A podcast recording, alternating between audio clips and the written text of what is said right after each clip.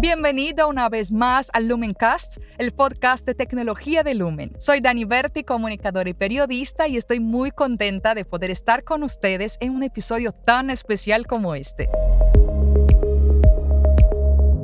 Estamos en el mes que se celebra el Día Internacional de la Mujer y no podíamos dejar pasar por alto esta oportunidad de hablar sobre la importancia de las mujeres en el mundo de la tecnología una industria tradicionalmente de hombres en la que poco a poco el género femenino ha podido insertarse, pero con dificultad.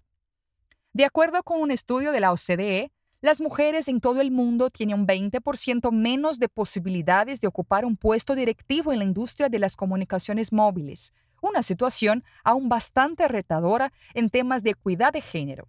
Para hablar de este tema tan actual e interesante, hoy tenemos una invitada muy especial, es muy decidida, resiliente y estudiosa.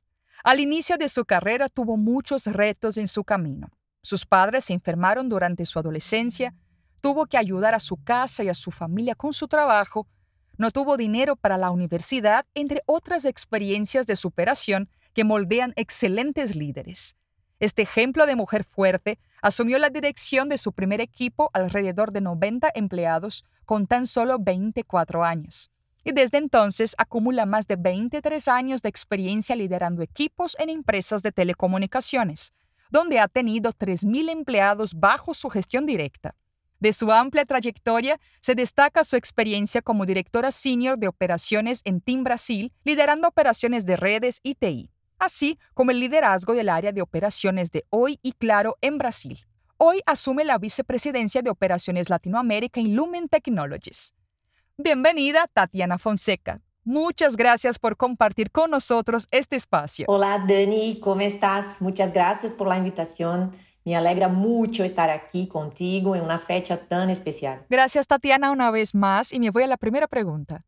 ¿Qué tan difícil es tomar una posición de liderazgo en un entorno mayoritariamente de hombres como lo de la tecnología? Mira, Dani, pensemos en este escenario. Según una encuesta realizada en 2021, por la consultora KPMG. Y las mujeres ya ocupan el 16% de los cargos senior de tecnología en Latinoamérica, superando al Reino Unido, que solo tiene el 4%. En la actualidad, el promedio global representa el 11%. A pesar de esta alentadora información, un estudio de la ONU Mujeres señaliza que el 16% continúa siendo un porcentaje bajo en relación a la población femenina de Latinoamérica, que representa el 52% de la población total.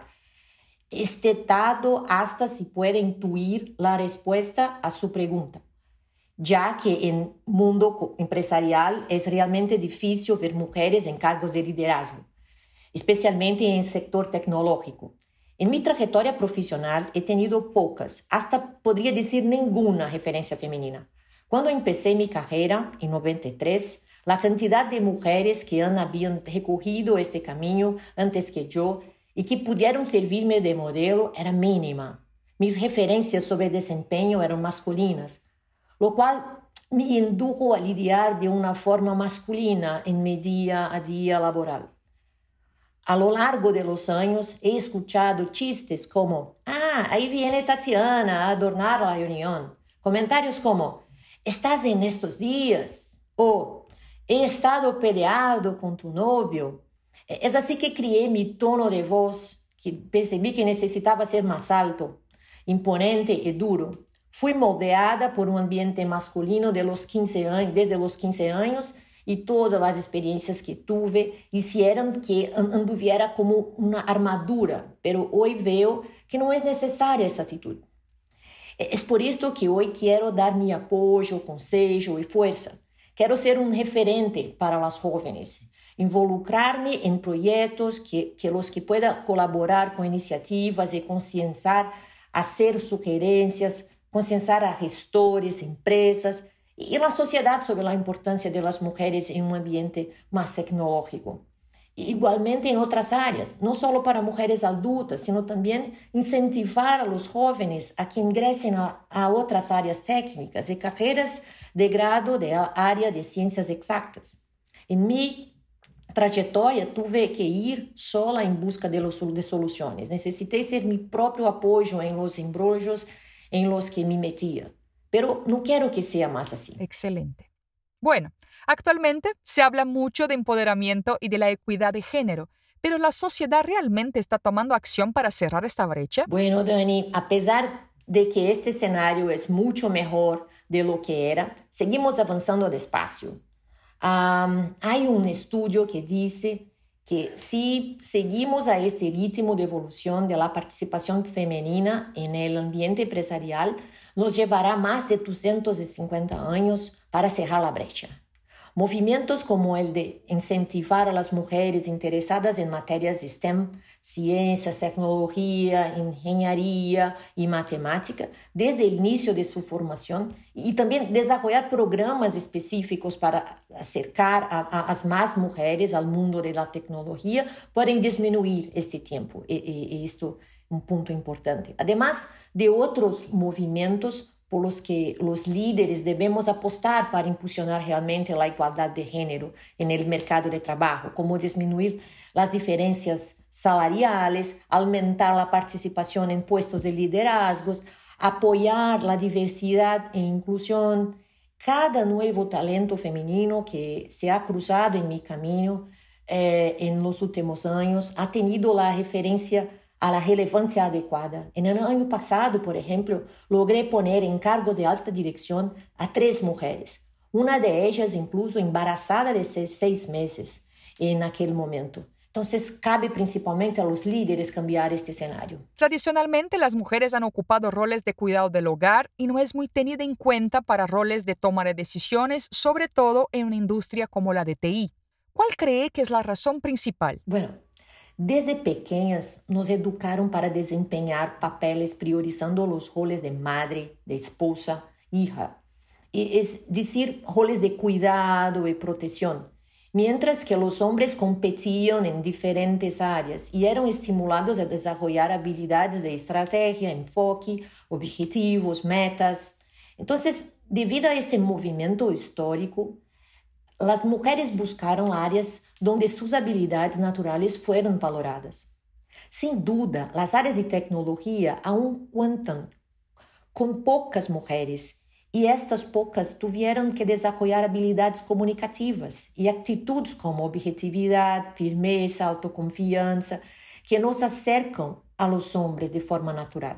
Necesitamos ser firmes, sin embargo, creo que las mujeres tienen ventajas naturales que nos diferenciam positivamente, como nossa capacidade de empatia, sensibilidade para entender lo, lo que não se disse, o cuidado a los outros e os processos que necessitam mais atenção, sem olvidar que somos também muito multitarefas.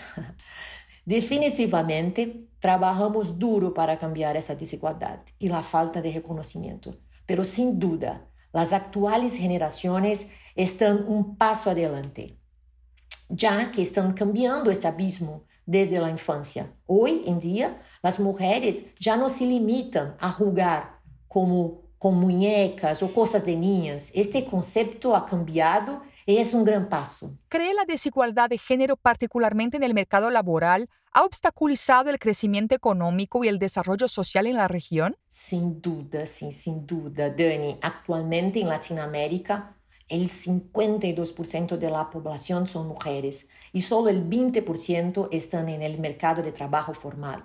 Imagina un, aumento del 30% de esta cantidad en nuevos puestos de trabajo que hoy están disponibles en los mercados de TI, por ejemplo. Sería un gran impulso para nuevos negocios y también para la economía. Un estudio reciente de, de Citigroup estimou que se um grupo de economias emergentes assegurara que el 100% de suas niñas terminaram a escola secundária, generaria um, um aumento duradouro de su PIB de 10% hasta 2030.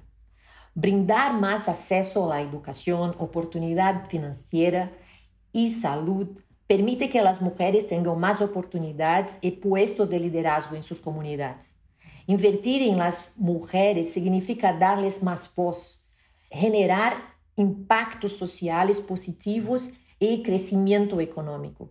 E, e, ese número es uno de los muchos que respaldan la conclusión de que educar a una mujer genera crecimiento. ¿eh? ¿Y, cuánto crecimiento económicamente? ¿eh? Entonces, hay estimas, estima, hay un estimado de McKinsey que podrían agregarse ahí 12 billones de, de dólares al PBI mundial hasta 2025 a través de la paridad de género, suponiendo el, el mejor escenario de crecimiento. Entonces, esta es solo una muestra de la importancia de los programas de equidad de género dentro de las empresas. Bueno, caminamos para cerrar nuestra charla y la participación de Tatiana, pero hay una pregunta. ¿Cuáles son las principales limitaciones que enfrentan las mujeres en su desarrollo profesional? Yo sé que hablaste un poco sobre estas limitaciones, pero creo que aún hay las principales, ¿no? Sí, sí. Vamos a hacer aquí un, resumen. En primer lugar, las mujeres tienen muchos bloqueos internos que vienen de la educación y de la sociedad, lo que se traduce, por ejemplo, con un fuerte síndrome de impostor. A la vez, tienes muchos también conflictos para conciliar los roles de la familia y la sociedad, lo que la sociedad impone también, como los modelos de buena madre, esposa, hija, y principalmente los prejuicios que se encuentran dentro del ambiente, ambiente de trabajo, los casos de machismo en todas sus formas, son desde mi punto de vista la parte más difícil de saber lidiar. La idea es no permitirse, no permitirse ser una víctima. La mujer tiene que trabajar su autoconfianza y saber responder las provocaciones, incluso las acusaciones a, a la altura. La idea es que, incluso con miedo, siga adelante, saber lo que está haciendo y confiar en ello. La idea es empoderarse, es no desanimarse lo que los otros digan o hagan. Las mujeres somos capaces de realizar cualquier cosa y todo se vuelve más fácil cuando nos ayudamos. Uno de mis objetivos es inspirar a otras mujeres o niñas y ayudarlas siempre en lo que pueda. Excelente, o sea, mucho trabajo interno, terapia y apoyo de las mujeres entre ellas y todo se quedará bien mejor.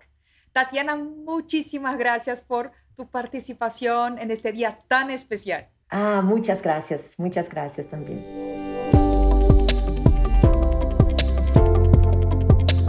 ¿Tienes curiosidad en saber cuándo será el estreno del próximo episodio de Lumencast?